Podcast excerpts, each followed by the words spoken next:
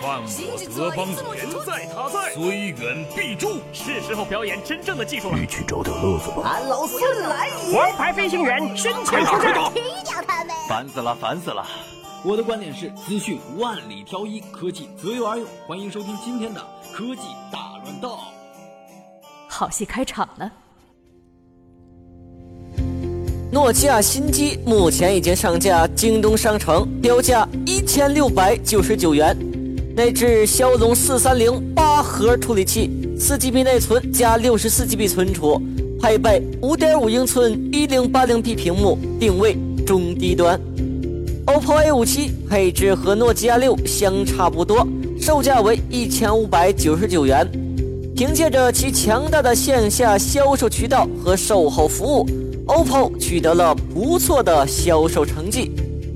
诺基亚六除了 logo 是诺基亚，其他早已不是我们熟悉的那个大诺基了。一千六百九十九元，配置值六百九十九，情怀值一千。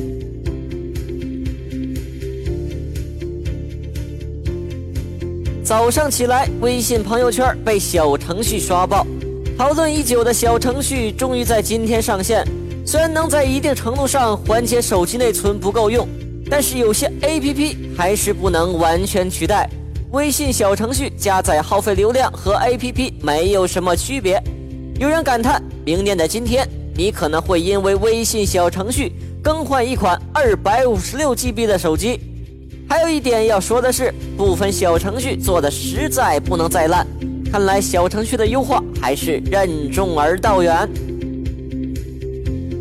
几天前，不少人为了参加买 iPhone 七送价值两千二百八十八元的红色限量版 Beats Solo 3 Wireless 头戴式耳机，不惜冒着严寒，头天晚上去苹果直营店排队。好多人第二天不但没有买到，而且还成功的患上了感冒。在苹果官网上，作为赠品的 Beats Solo 3 Wireless 头戴式耳机放出之后，不到三分钟就已经显示没货。苹果之所以推出如此难得一见的优惠活动，最大的可能就是去库存。去库存。